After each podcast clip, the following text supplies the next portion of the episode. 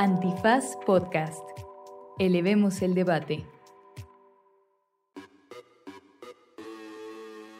Mm, Buenos días, buenas tardes, buenas noches, bonita madrugada o cualquiera que sea la circunstancia en la que ustedes se encuentren dentro de esa dimensión espacial a la que solemos llamar tiempo.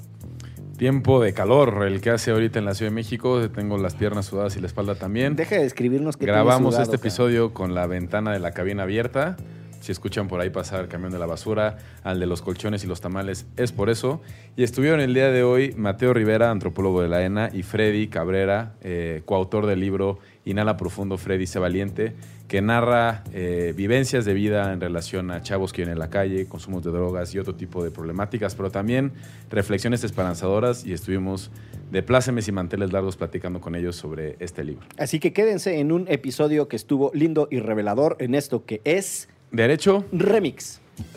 Divulgación jurídica para quienes saben reír. Con Ixel Cisneros, Miguel Pulido y Andrés Torres Checa. Derecho Remix. Bienvenidas, bienvenidos, bienvenides a una emisión más de Derecho Remix, que en esta ocasión, como en muchas otras, está de plácemes, está de manteles largos, De holgorio, está de holgorio, de, de algarabía, algarabía. está emotivo, está festivo, porque tenemos invitados para hablar de temas que no son tan festivos, tan emotivos, ni tan necesariamente alegres, pero que sí son profundamente importantes, dada la realidad de este país y sobre todo, dadas las circunstancias en las que normalmente nos movemos y que permanentemente eludimos. Nos acompañan Freddy y Mateo Rivera para hablar, entre otras cosas, de consumos de drogas, de chavos de la calle, de procesos de, de vida, de cómo tomar lado de cómo tomar postura del lado de los chavos de la calle y de ocho, de ocho, de otros temas. no sé cuántos me- tienes en la lista. Ya me enredé, ya me enredé yo solito. Pero por lo pronto, esos son algunos de los temas que vamos a hablar. Ya escucharon la voz de Andrés Alfredo Torres Checa. En esta ocasión no está Excel Cisneros con nosotros, pero le mandamos desde aquí un caluroso La saludo. extrañamos. Ella Sí. le haría ahorita. Sí. Y caluroso, cuando digo caluroso saludo es porque hace un chingo de calor, no por otra cosa. Porque ya estoy viendo aquí que este Mateo ya está sudando, ya está. No Son sabe los qué- nervios. Son los nervios. Son los nervios. Son los nervios y los pinches audífonos que me pusieron, ¿no? Freddy también ya está entrando en calor. Ya es, ya es parte de la vejez. Eh, Es, es- es parte de, exacto, no, es, es parte de la experiencia y la, la sabiduría, que es sí, otra sí. manera linda de decirlo. Eh, en- entre otras cosas, queremos aprovechar antes de, de iniciar este podcast para. Lo estamos grabando, hoy es. ¿Qué día Lunes. es hoy? Lunes, ¿qué de junio? Eh, 12, 12. 12. Lunes 12 de junio. Y este mm, jueves 15 habrá una presentación de un libro que se llama Inhala Profundo Freddy, Sé Valiente, de Calle, Drogas y Libertad. El autor es Roberto Emanuel Mercadillo y es la historia de Eduardo Cabrera Ramírez, Freddy. Eh, es un librazo, eh, la verdad es que vale la pena. Inscríbanse en el registro que está por ahí circulando en las redes de Antifaz para venir a Casa Criatura. Hay poquitos lugares, es cupo limitado y eh, seguramente habrá algún en vivo. Para quienes no puedan venir, también podrán participar de ese en vivo. Y nada, es el mismo tema, pero antes de, antes de entrar a la conversación, una de las cosas que me gustaría poner sobre la mesa es en, la perspectiva de quienes no eh, de quienes no tienen una aproximación a los temas de las personas de la calle. Siempre hay como, y que tienes algún grado de sensibilidad o de sensibilización sobre los problemas. Siempre hay una angustia de cuál es la manera correcta de referirse. Yo, por ejemplo, no están ustedes para saberlo, pero muchos años trabajé en una, eh, muy cerca de una organización que se llamaba Canica, Campaña de Asistencia a Niños de la Calle, que es histórica, y Sí. David Fernández, eh, ex rector de la, de la Ibero, fue un pionero en muchos de esos temas con otros, con otros colegas. Y después hubo una discusión sobre el uso de la palabra asistencia en el nombre de Canica y después de la noción niños de la calle. Y entonces han venido surgiendo distintas aproximaciones y distintos lenguajes, entre ellos población callejera, personas en situación de calle, etcétera, etcétera. Eh, y una de las cosas que, que, eh, antes de entrar a, a los micrófonos abiertos eh, decían era los problemas de los chavos de calle. ¿no? Y le pregunta Checa a Freddy que de dónde viene y le dice de la calle, yo soy la calle. Y yo creo que eh, eh, hay, hay encuentro en eso, Freddy, tú me corregirás, una reafirmación de lo que está en el centro es la calle. Todas las demás referencias podrán ser mejores o peores, pero lo que no se puede negar es que en esto que tú describes en el libro y en esto que nos vienes a contar, en esto que queremos platicar hoy, el centro es, hay una sociedad, hay una vida, hay personas y hay calle y están integradas y son uno mismo. ¿Cómo lo vives tú? ¿Cómo lo has vivido tú? ¿Cuál es tu postura sobre estos temas de situación, personas de la calle, población callejera? ¿Tiene sentido o no tiene sentido esas palabras? ¿Cuál es el corazón de lo que tú nos quieres contar? Ok, bueno, pues buenas tardes a todos. Eh, bueno, el sentido de todo eso es que también en la calle hay, hay amor. Sí. Sí, también, también se vive, también se llora, también se ríe, también se carcajea uno, ¿no?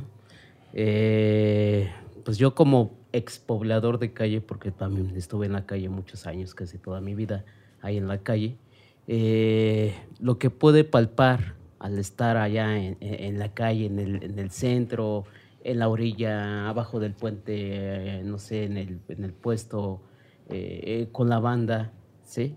Puede, encontrar también esa hermandad, ¿no? También ese respeto, ¿no? Sí, quizás a lo mejor la gente pues obviamente desconocía mucho, ¿sí? Pero eh, de alguna otra forma nosotros siempre fuimos así como, como nombrados como los chavos de la calle, no sé, en situación de calle, eh, o sea, cosas así, ¿no? Y bueno, pues para mí, pues sí tiene un sentido, ¿no? O sea, porque pues en la calle también encuentras a tu familia, ¿no?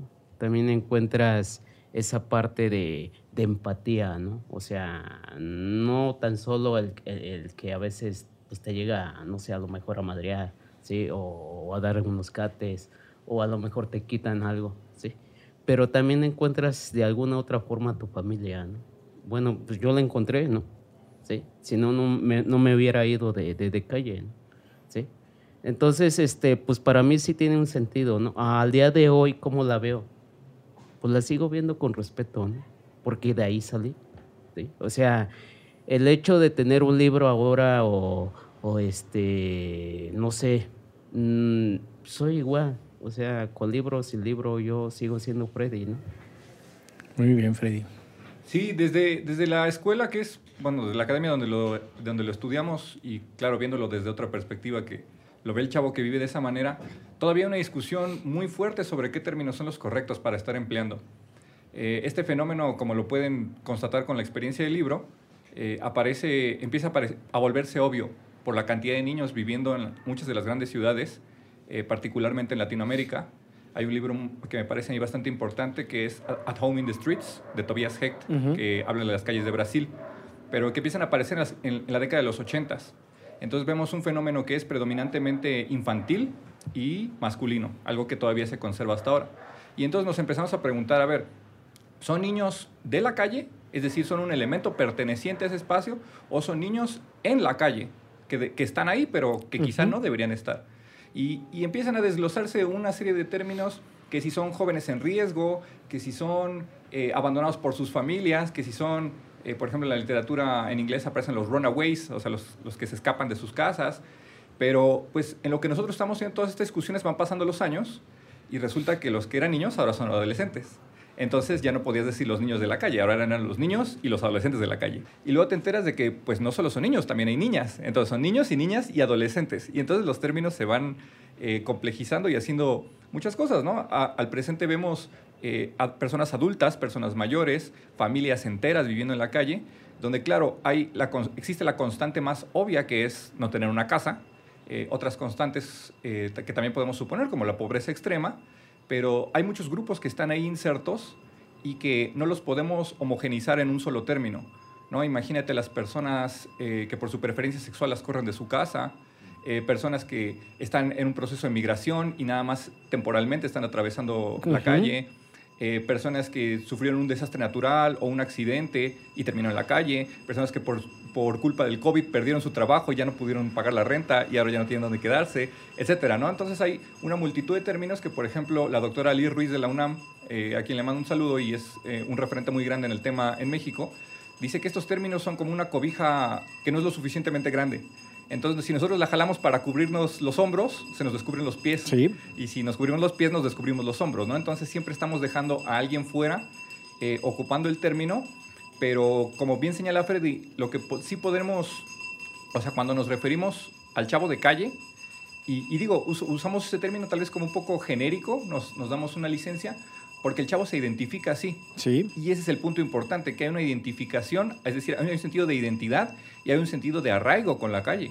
Freddy aún se identifica con el chavo de calle, dice yo soy de la calle y, y además muchos se identifican con lugares específicos, ¿no? Te dicen yo soy de la Guerrero, yo soy de Tepito, yo soy de acá y de allá, ¿no?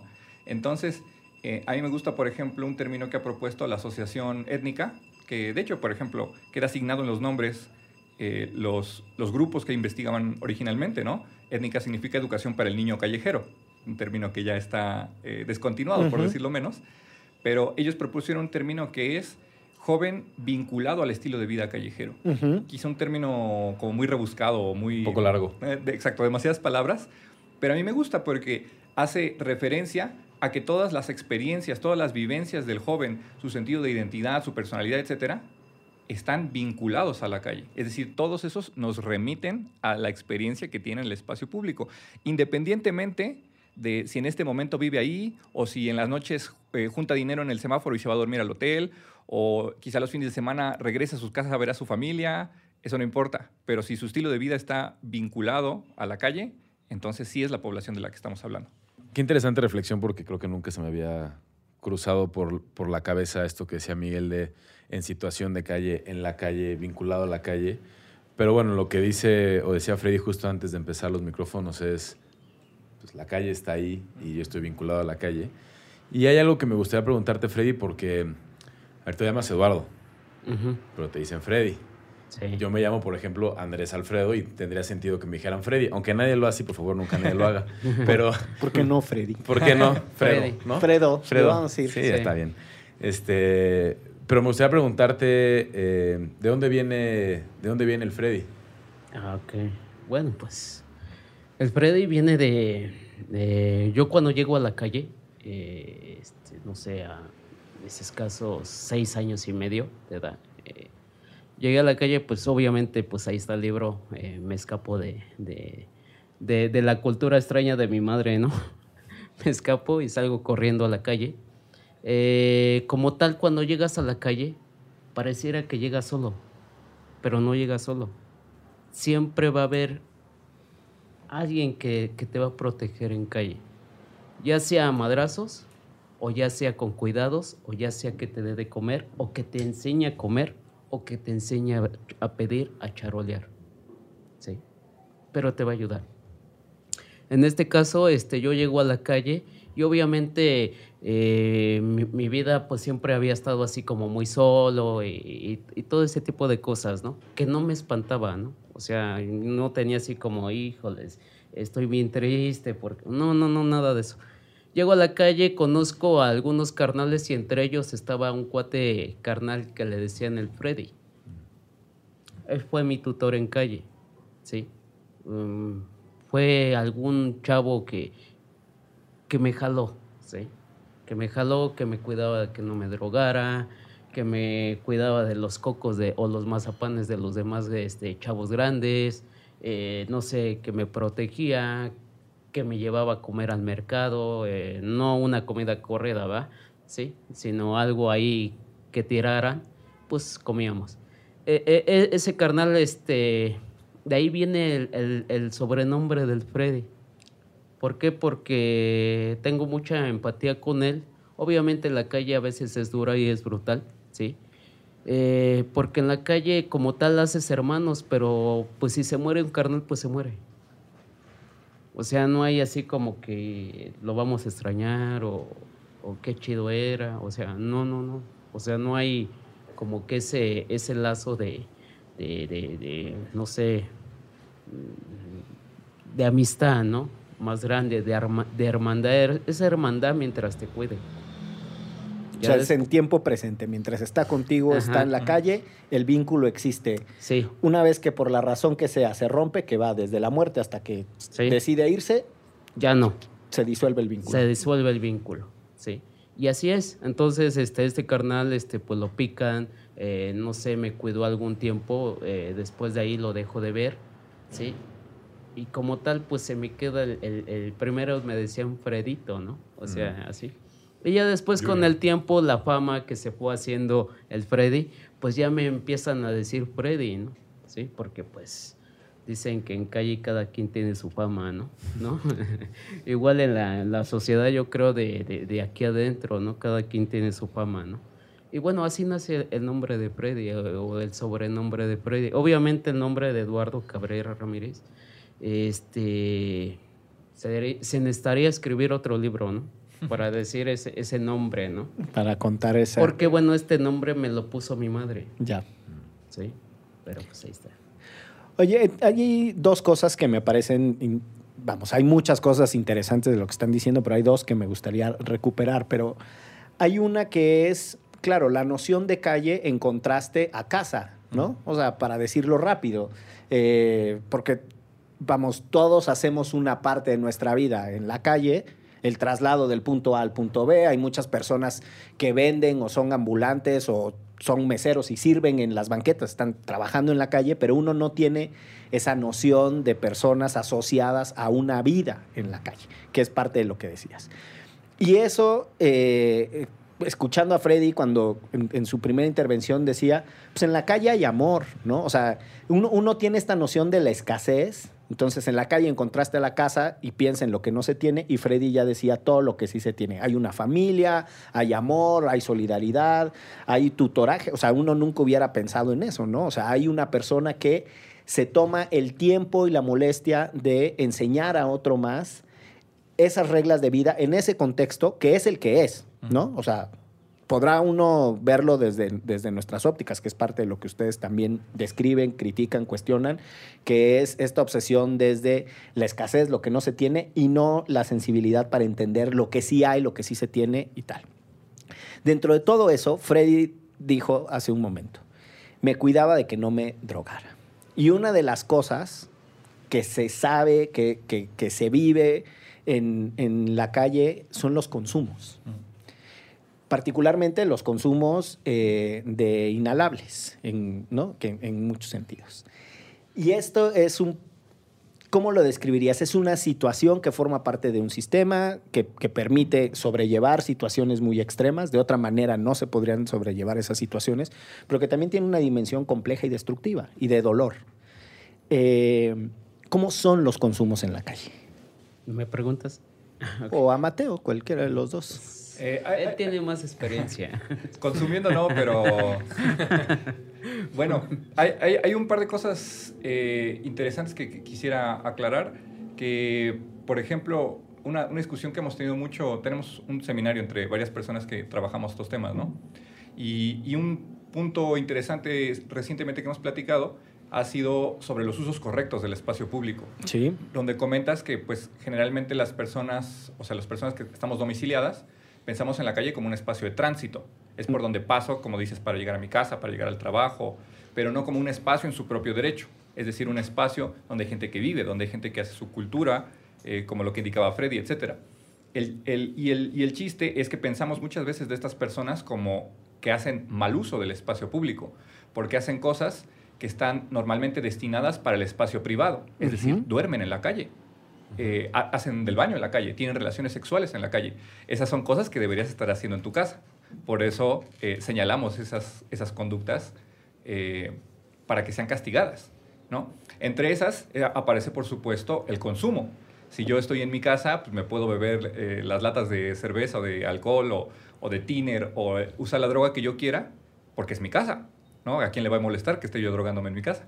Sin embargo, cuando aparezco en el espacio público consumiendo conspicuamente, eh, eh, donde toda la gente puede ver, puede oler, puede sentirse incomodada por mi intoxicación, ahí es donde aparece... Ya se hace un pedo, ¿no? Exactamente, ahí es donde aparece un problema, eh, incluso castigable desde la ley de, de cultura de cultura cívica. cívica, sí. ¿no?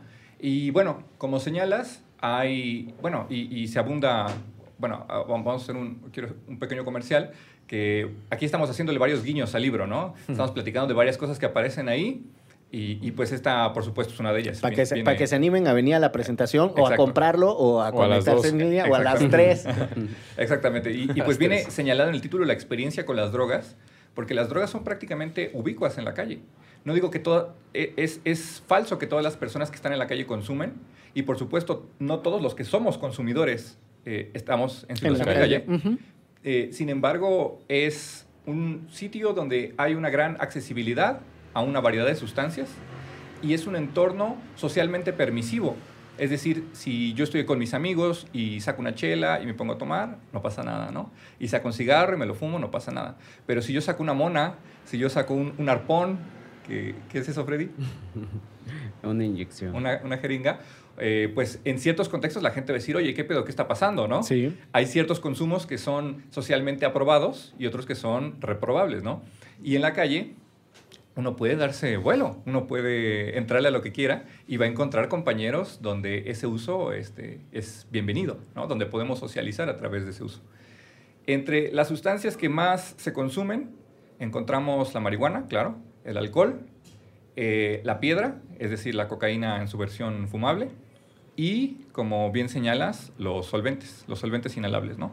Que a veces, bueno, hay, también una discusión, este, seguro muy poco interesante para los escuchas, de las distintas clasificaciones que hay sobre No los los, tientes. sobre los, sobre los solventes. Podríamos tener una sesión entera solo para eso. Pero es una sustancia que es increíblemente nociva para el cuerpo. Puede, tiene tanto efectos crónicos como agudos severos, en particular para consumidores jóvenes y en particular para consumidores en un estado de fragilidad biológica, debido a no tener los hábitos adecuados de descanso, de alimentación, de ejercicio, de muchas otras cosas.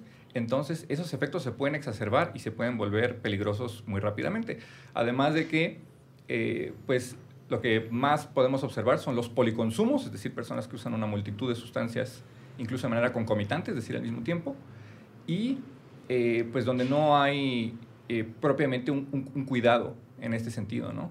Entonces, este, bueno, me gustaría hacerle un poquito la palabra a Freddy sin spoiler nada del libro, pero para que platique, eh, pues, cómo, cómo en carne viva han sido estos consumos, ¿no? Con los que él, que, que para él no son extraños. Eh, ya son extraños, ¿eh? Ah, bueno, desde ya hace un son ratito. extraños, desde hace ¿eh? O sea, sí. este, hay que aclarar, ¿no? hay que Este, precisar. Hay que aclarar, ¿no? Este, bueno, pues los consumos en calle. Eh, saliéndome un, po- un poquito del prejuicio social, del prejuicio de la medicina, del prejuicio religioso o de todos Órale, estos... ¿Por qué, por qué eh, es eh, eh, religioso y me haces así con la Ah, mano? sí, Tampoco o se de, ha o de- llevado, o de Freddy. todos estos prejuicios que hay, ¿no? No sé, tú tienes tu casa y dices, tengo mi casa, ¿no? O sea, es mi cantón, no sé, yo pago mi renta, esto, lo otro. El chavo de calle, es su casa, Sí. para él es su casa, sí. O sea, él, si tú le dices a lo mejor, es que este no es tu cantón y aquí no puedes estar, pues te, te voy a mandar a volar, sí. El consumo en calle es de la siguiente manera, lo tuyo es tuyo y no es de nadie. O sea, eh, ¿a qué voy? Por ejemplo, la, hay un, hay un, hay una, hay una droga que es la droga espiritual, ¿sí? El activo. sí, es eh, la droga que es de los pobres, ¿no? Vamos a ponerle así, que es como de los más pobres. ¿Por qué? Porque la puedes conseguir en cualquier parte, sí, y, y es muy económica. Y, y en calle, pues siempre, no sé, de 10 chavos en calle, uno de ellos te va a compartir una mona. No hay bronca. En el chavo, en el caso del chavo cocaíno, pues, mm, no se va a desprender de una piedrita, ¿verdad? Una piedrita a lo mejor son 100 pesos, son 150 y el efecto dura, no sé, 5 minutos, ¿no? O 3, ¿no? La, la euforia, ¿no? Y, y así de, de- de todos los consumos, el que es marihuano, este, no sé, un- yo me imagino, ¿no? Así como que los marihuanos en un rinconcito, los activos en otro rincón, los cocaínos por allá, ¿sí? Los arponianos por acá, ¿no? O sea, Son como signos zodiacales, ¿no? Cada, uno Cada quien se identifica con uno. ¿no?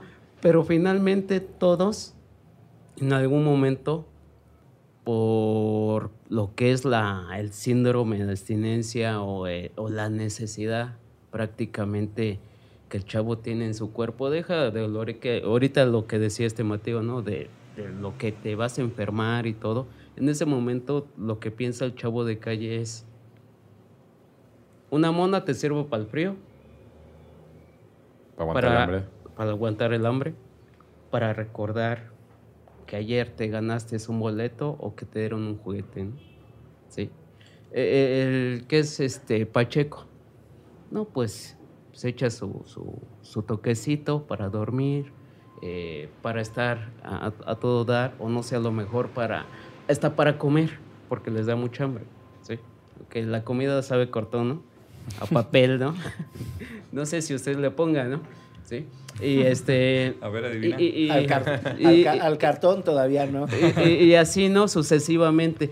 Pero hay una hermandad, ¿sí? Hay una hermandad hasta para, eh, para, eh, para esas, esas situaciones, ¿no? O sea, eh, Chavo de Calle siempre, siempre llega a compartir, llega a compartir un poquito de su droga, ¿sí? ¿Por qué? Porque la noche no tiene 24 horas, ¿no? Sino 72 horas de estrés, ¿no? ¿Sí? Chala- Entonces, se alarga. eh, se alarga, ¿no? El día es cortito y la noche es larga, ¿no? Sí, para alguien que se está drogando. ¿sí? Entonces, ¿Y a qué edad empiezan los consumos de este tipo de sustancias para los chavos de la calle? eh, bueno, yo, por lo regular, a la edad que lleguen a la calle. O sea, no hay así como que eh, una, una, este, ¿cómo se llama? Una metodología o así que diga, ¿sabes qué? cumpliste 11. A los 11 Te miden con ya la- te sí, puedes ¿no? aventar tu toque de mota, cabrón. No, no. O sea, finalmente cuando llegas, llegas golpeados, y los chavos llegan a veces, algunos llevan, eh, llegan maltratados a la calle, algunos ya no soportan a- al papá neurótico, a la mamá alcohólica, las familias tóxicas, destructivas, pues por eso también se sale. Obviamente también porque les gusta la calle, ¿no? O sea, es la libertad, Hay ¿no? una cosa de libertad. sí. La libertad. Vamos a hacer una pausa y regresamos ahorita a los siguientes temas en esto que es ¿Derecho? Remix. No se dice provincia, tercera temporada. Acciones locales por los derechos humanos en México, una colaboración de Antifaz y Acento. En esta tercera temporada recorreremos el país de la mano de Acento, Acción Local, para platicar con defensoras y defensores de derechos humanos que a través de sus experiencias nos permiten conocer problemáticas que afectan a todo México y las acciones que llevan a cabo para avanzar hacia la justicia social en sus comunidades y territorios. Disponible en todas las plataformas a partir del 14 de junio. Regresamos a este derecho remix que está conspicuo y concomitante. Porque no se crean que me distraje con las dos palabrejas domingueras que usó Uno, Mateo. uno huyendo del jurisprudencia y regresa al antropogañol. Es- lo traen a uno jodido como abogado que no lo dejan hablar con sus palabras domingueras, por lo demás difíciles de aprender porque son sobre esdrújulas y todas son extremadamente 80% largas. de la carrera de Y aquí ya te pusiste conspicuo y concomitante, pero bueno, desde, desde esa perspectiva, eh, nos preguntaba Checa, eh, bueno, no nos preguntaba, ya me incluí yo en las respuestas, pero preguntaba concretamente el tema de las edades y los consumos y ahí nos fuimos a la pausa, Mateo. Sí, eh, pare- aparece este también como un problema bastante grave, siendo que, bueno, habiendo hecho la precisión anterior de que no todas las personas que están ahí consumen y todos los que consumimos estamos ahí, eh, también hay que hacer la precisión sobre que no todos los consumos son problemáticos, no todos los consumos problemáticos son dependencias y ni tampoco son adicciones, ¿no? Estamos hablando de cosas muy diferentes, pero que a veces pues, en el lenguaje popular las confundimos o las usamos como sinónimos.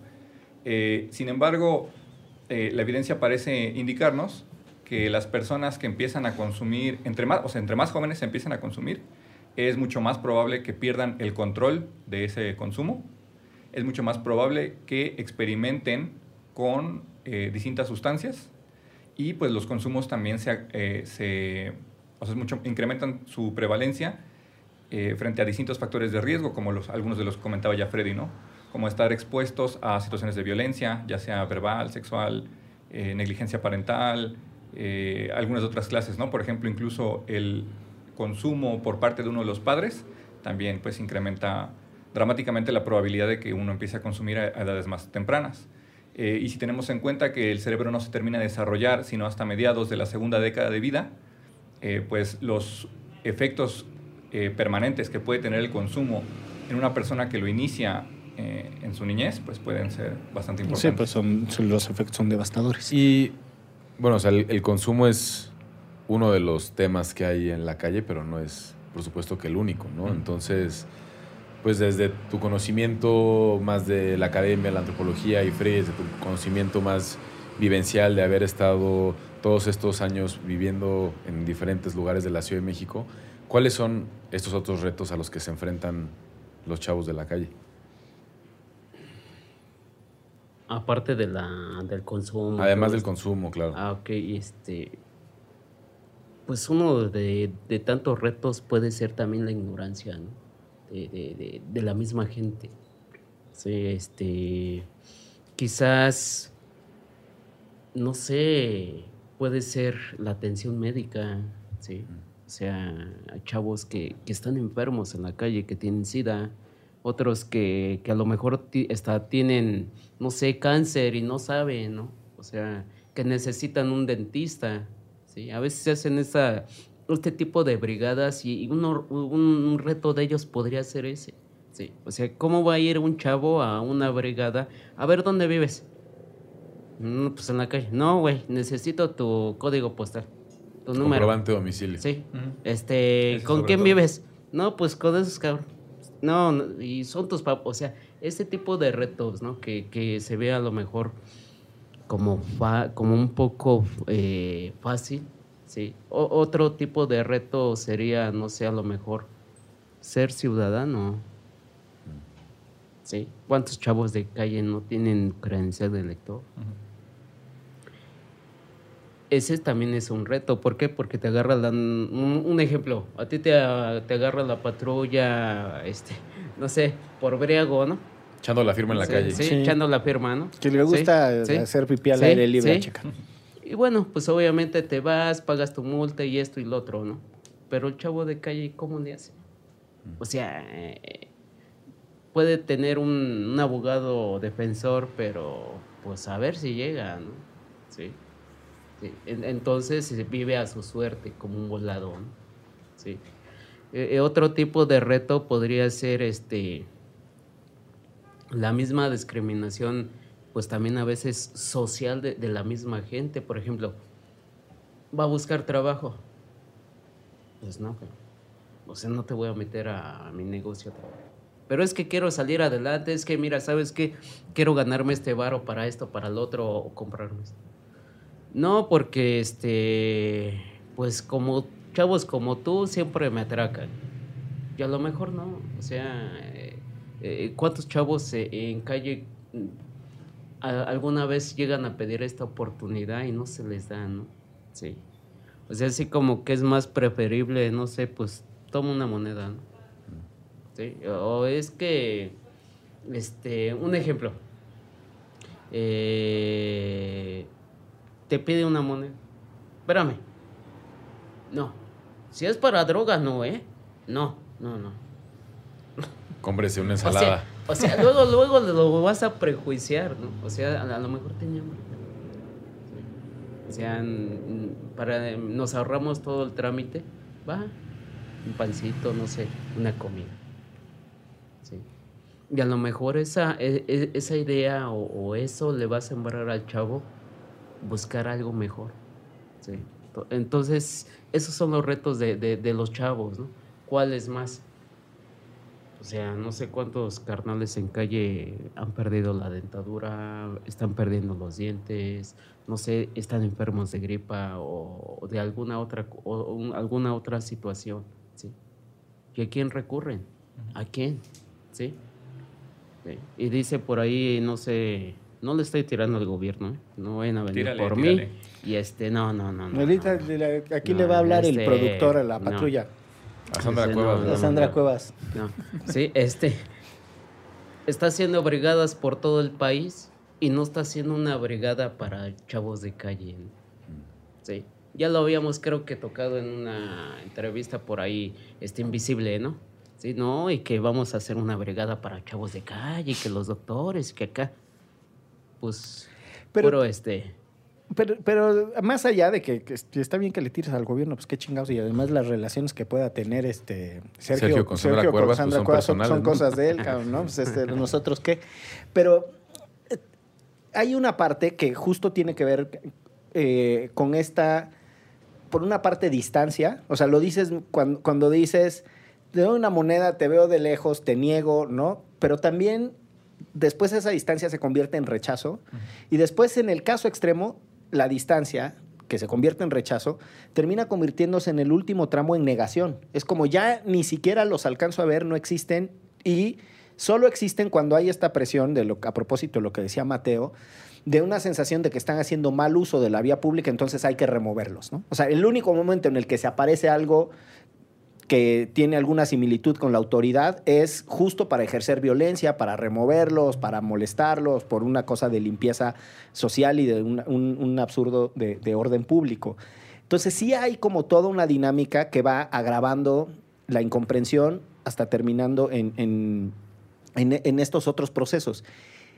Desde ahí, un poco como, ¿y cuáles son los procesos alternativos que existen para, bueno, uno es tener estas conversaciones, gracias por venir, gracias por la franqueza Gracias también, por recibirnos. este, para, para hablar y decir las cosas con, con toda contundencia y con toda claridad y con toda neta, pero ¿en dónde están las posibilidades para atender problemas, retos, desafíos, este, di- dinámicas con, con los chavos de calle? Como mencionaba Freddy, aparecen muchos problemas. Me parecía importante mencionar los consumos, eh, porque de eso se trata el libro, claro, pero porque también eh, atraviesan Es, transversal- es una inserción pagada. atraviesan transversalmente todos estos problemas.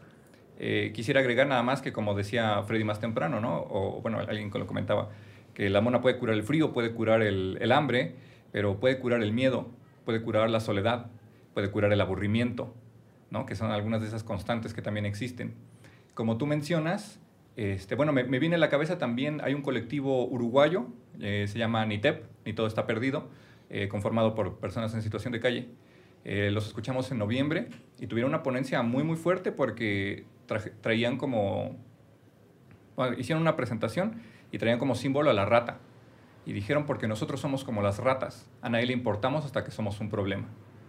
Y como tú comentas, esta distancia eh, emocional, esta distancia en el sentido empática y alimentada por una sensación de miedo y de inseguridad que nos inspiran estas personas, ¿no? Vemos, estaba leyendo hace poco un, un artículo que mencionaba que son como esta teoría de los cristales rotos, ¿no? De, de que en una, en una calle donde están rotos los cristales, la gente asume que es insegura Ujú. y entonces empiezan a suceder más The eventos Broken Window. Theory, ¿no? la, Exactamente. la- la teoría De la, la teoría de la ventana rota. Son los Exactamente. pinches sociólogos de los 70. Y, y alguno, y, y estaba leyendo uno apenas que han propuesto en estas medidas eh, acerca de la limpieza social a la persona en situación de calle como una ventana rota.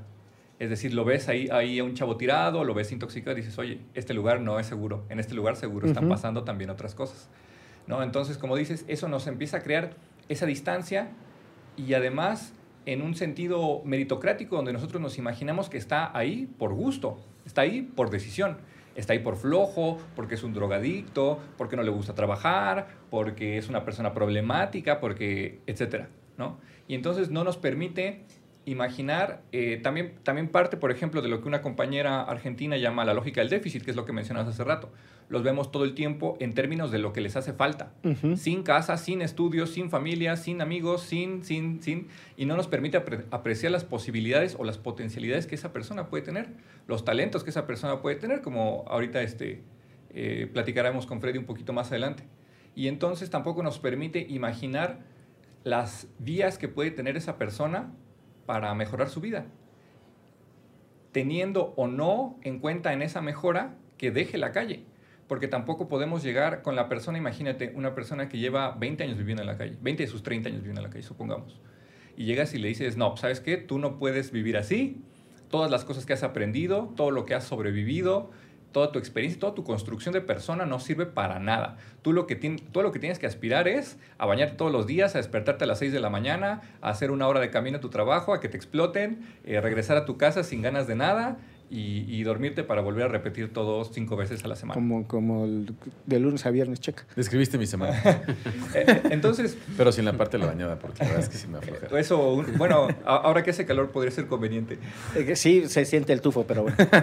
Eh, a lo que voy entonces es que las maneras de apoyar a esta población o de buscar las maneras alternativas de vida no pueden ser planteadas desde fuera, no pueden ser planteadas externamente desde la manera que nosotros consideramos que es el buen vivir. Tú tienes que tener un coche, y tienes que tener tu familia y tienes que tener y tienes que desear esta, esta, esta serie de cosas, ¿no? Sino que eh, el, el- el apoyo es muy diferente y como bien lo describe Freddy, es plantarse al lado del chavo de calle. No, no verlo como un niño, no verlo como un tonto, no verlo como una persona que... Que no sabe. exacto, como, que, que necesita tu ayuda y que necesita tu tutelaje para saber qué es lo que tiene que hacer. Claro, porque además apuntas una cosa que también Freddy ya anticipaba, que es la cantidad de habilidades y de conocimientos que desarrollas para sobrellevar e incluso destacar en ese sistema, porque es, es un sistema con sus propias reglas en donde hay quienes compiten más y mejor, tienen conocimiento y tienen la posibilidad incluso de enseñar a otros, es decir, habilidades, conocimiento, eh, eh, formas de sobrellevar las cosas, pues están ahí, están, están instaladas y, y creo que es, es parte de lo que no alcanzamos a ver. No, de lo que mencionaba ahorita Mateo, me surge, pues bueno, no sé, o sea, la gran duda o el, el gran reto de abordar estos, estos temas y a estas poblaciones desde fuera de la condescendencia, ¿no? Porque justo este ejemplo de te doy una moneda, pero vete a comprar una manzana, ¿no? Es completamente desde una lógica de yo sé lo que es bueno para ti, Exacto. porque desde mi propia experiencia individual eh, entiendo que así tendrían que ser las cosas. ¿Cómo se puede construir de una manera distinta? O sea, ¿qué tipo de acercamiento tiene que haber con estos eh, chavos que están, que están en la calle para poder entender lo que dice Miguel, ¿no? O sea, la construcción de sus habilidades, sus deseos para llegar a otros espacios que se les cierran, como tú lo mencionabas, porque no te dio una chamba, porque no, te, porque no tienes una INE, entonces no puedes entrar a una clínica, o porque no tienes un, un este, comprobante de domicilio, no te puedo dar este servicio. ¿Cómo podemos cambiar esa lógica de, de codescendencia eh, absoluta para entender que de dónde vienen es importante para entender quiénes son, ¿no? Y que el desarraigo completo del de dónde vienen, catalogándolo como algo que es eh, erróneo, equivocado, inservible, como mencionabas tú, tampoco le va a servir a, estas, estos chavos. O sea, si tú dices, sí, ok, te saco, te meto a una casa el DIF y ahora quédate ahí a esperar hasta que alguien te quiera adoptar o qué sé yo, tampoco le, tampoco le va a servir de nada. Entonces, ¿cuál es la manera correcta de construir este tipo de relaciones con personas que están atravesando este tipo de situaciones? Yo menciono por ahí en, en parte del libro, eh, eh, queremos este, aclarar un poco, el libro no nada más es de drogas, es también de esta sociedad, de todo, ¿sí? tiene que ver todo. ¿sí? Eh, en una parte del libro eh, yo menciono, eh, obviamente los tiempos van cambiando, Chaca. o sea, no siempre son los mismos, ¿no? O sea, yo mi calle no la puedo comparar a la calle que ahorita está en la actualidad. Sí. Pues otras formas, ¿sí? Antes éramos puros niños, no sé, ahorita hay puros grandes. Esos grandes son de los de mi generación, ¿no? O sea, yo, yo- un ejemplo, yo tengo 44 años, que parezco como de 70, ¿no? ¿Sí? ¿Sí? Estás bien. Sí, sí, estoy bien, ¿no? Estás bien, ves bien. Estoy un pinche fregado, ¿no? Pero ahí vamos, ¿sí? Entonces, este, obviamente, ¿cómo se puede hacer? Pues tiene que ser desde adentro, ¿no? Desde adentro de la calle. Jalar al líder. Al líder de la calle. Ajá. Trabajar con el líder. Ya no trabajes con el niño, trabaja con su líder de cada punto de calle. Cuando tú trabajas con ese líder, lo empoderas, le empiezas a meter o a, a meter eh, otro tipo de cosas para que él quiera, obviamente, sí. Eh, no sé, hábitos que él quiera, ¿sí? Que empiece a tener otro tipo de, de- de pensamiento, ¿sí? que él haga, eh, él haga su estructura solo, ¿sí? eso va a jalar al chavo, al, al- al chavo que acaba de llegar a la calle, ¿sí? o va a jalar a los chavos que apenas están empezando a drogar en calle. O sea, como tal, las instituciones o las ONGs, ah, no todas, algunas como que piensan que entre más chavos de calle tengan en sus casas, hogares, sí, Entre más rápido lo saques de la calle. sí, ¿no? Ya. Ya estamos. Problema resuelto. Sí. No, no. Porque al que dejan es al grande. Y ese grande, obviamente, pues tiene un liderazgo, ya sea para madrearlos, ya sea para ayudarlos, ya sea para hacerles el paro, ya sea para educarlos también, porque en la calle también hay educación, ¿sí? La educación es de otra forma, ¿no? ¿Sí? Entonces, eh, una forma de, de- de- construir esta, esta parte del que chavo también... eh, hay cuántos chavos en calle tienen un chingo de pinches habilidades, cabrón. Sí. Son pintores, ¿no? Son artesanos, ¿no? Eh, tienen muchas cualidades por ahí espirituales, ¿no? Que- espirituales no de, de religión, ¿no? Espirituales de, de- de- que son enseñanza. creadores, chingada, ¿no? Que, que, que son creadores que se atreven, que tienen ahí algo nada más que alguien, ha- hace falta que alguien les diga, sí es loca. Oye, Freddy, men- mencionas un tema que no ya vamos llegando al, al cierre del, del episodio y no quisiera que dejáramos de comentar que es el arte. O sea, dices, hay pintores, hay artesanos, eh, pero me gustaría que nos pudieras compartir concretamente el arte en tu vida. ¿Qué significa? ¿Qué te ha dado? ¿Cómo ves que el arte, desde tu propia experiencia, le sirve a los otros chavos? ¿Qué estás haciendo tú en ese sentido? Ok, más despacio, ¿eh? Porque... Son un chingo de preguntas. Es que es, este- pinche cerebro este, quedó este, atrofiado, ¿no? Bueno, No, al ¿qué menos... Es el arte para, ¿Qué es el arte para ti y cómo, cómo lo estás llevando también con otros chavos? Son en realidad Ok, es eso. pues el arte para mí, ¿qué es? Pues es, es, es parte de mi vida, ¿no? O sea, yo no estudié pintura, ¿eh? O sea, no me fui a preparar una escuela o No eres de la estudié- Esmeralda. No, no, no, no, yo es, es más, ni trazos aprendí a hacer, ¿no? Los únicos trazos que hacía eran los de la línea, ¿no? o los de la marihuana, ¿no? Hace ya muchos años, ¿no? Bueno, eh, para mí el arte vino con dolor, ¿sí? Porque- o con soledad, o, o con vacíos, o, o- o con esa parte del cuarto oscuro, ¿no? Sí. Eh, este, así vino el, arte, ¿no?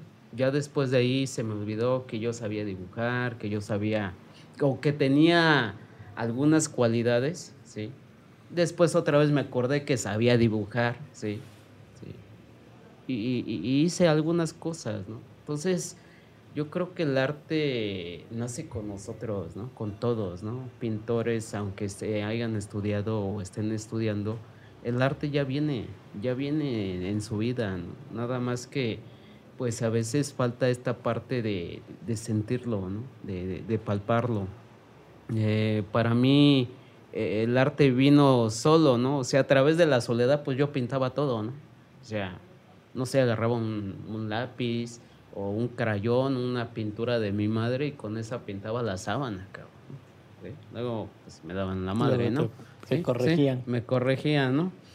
Eh, bueno, ¿y qué estoy haciendo para... ¿Cómo me decías? ¿Cómo lo vinculas ahora tú con los chavos? O sea, ¿cómo metes el arte en tu propia relación con los chavos de calle? Eh, pues a través de, de- de ver, este, yo creo que eh, lo he palpado con los chavos de calle, ya no viendo la parte esta de, de, de- de- de ser marginado, ¿no? De ser aislado, sí, o de vivir en el exilio, sí. O sea, ya, ya la veo en esta parte de, de este a la soledad ya no le llamo soledad, ya le llamo libertad. O sea, eh, me voy, me voy este, modificando, ¿sí? Para transmitir que, por ejemplo, no sé, en una pintura, puedo hacer una pintura y, y veo manifestado en esa pintura, no sé, el amor, ¿sí? Eh, también llego a plasmar un poquito, decir, mira, sí, está, sí está, estoy en la calle, ¿sí? pero no estoy solo. ¿sí? O sea, una, una, una, una palabra que alguna vez me enseñó un, un- un gran padre que, con el que estuve, Padre Chincha, me decía una cosa es estar solo y otra cosa es sentirse solo. Y esa filosofía yo la he seguido y la sigo en mis pinturas, ¿no? O sea, en lo que hago, ¿no? Lo que, lo que tú ves con los, con los chicos de estas generaciones que están en la calle, después tú lo llevas a tus pinturas Sí. y ahí está ese trabajo. Ahí está ese trabajo. Eh, con ellos, con mi madre, eh, también lo he llegado a, a dibujar o a pintar con la gente que voy conociendo ahora en esta sociedad, ¿no?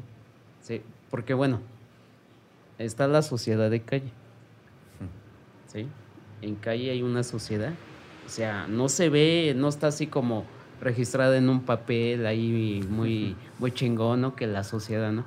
Pero hay una sociedad en calle, ¿sí? sí. El único gobierno que manda en la calle es la libertad, ¿sí? Eh, diría un amigo una vez, eh, alguna vez, eh, saliendo un poquito del tema, me preguntaba alguna vez, no sé, hace como unos 25 años, alguien, me decía, bueno, ¿y tú por qué, por cómo te sientes en la calle? ¿Sí? ¿O por qué estás en la calle? Digo, yo me siento en la calle libre y estoy en la calle porque es mi hogar. Y la pregunta sería para él, y bueno, ¿y tú por qué estás allá? Allá adentro. ¿Por qué estás ahí metido? Eh, sí, la exposición que tendremos el día jueves la estamos haciendo en colaboración de mi- con Mi Valedor. Mi Valedor es una ONG que eh, es, es una revista. La, la Sí, conocen, sí, la conocen por una- el producto. ha- Han venido por aquí y Ah, alguna perfecto. vez Sergio fue productor de La Voz de la Calle. Ah, qué chido. el- en un podcast que tenían Sí. los valedores, eh, muy bonito y tenemos una bonita relación con la revista y con los valedores. Sí, bueno, entonces como sabrán, eh, pues es una revista cultural de la Ciudad de México, en particular de fotografía, pero en la que participan muchas personas y lo que me parece más rico del proyecto son los talleres que ofrecen. En los últimos años, y gracias a nuestra querida amiga Cristina Pérez, a quien le mandamos un saludo, Saludo, saludo, saludo. este, han implementado muchos talleres de arte para los valedores. Que bueno, la aclaración también de que no todos están o han estado en calle, pero son personas en situación vulnerable y que no, muchos no han tenido ese acercamiento al arte. Es decir, pues si no tienen, como comentaba Freddy, la oportunidad como él de ir becados a la Esmeralda, de que les den unos pinceles, de que les den unos lienzos, eh, etcétera, muchas per- muchas personas no tienen ese acercamiento al arte.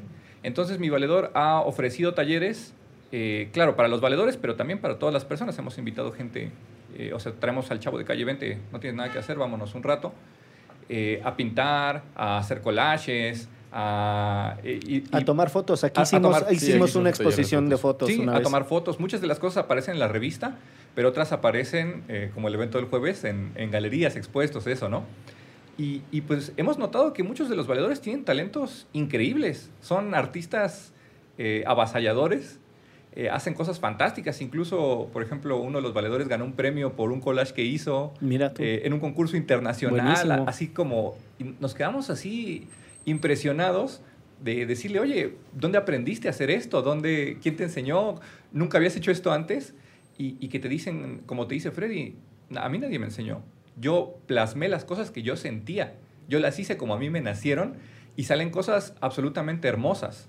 Entonces también queremos, eh, queremos diseñar una especie de programa para implementarlo en la calle, donde, se nos permit, donde permitamos a los chavos acercarse a distintas formas de arte para expresar las cosas para las que no tienen palabras y para crear cosas que no...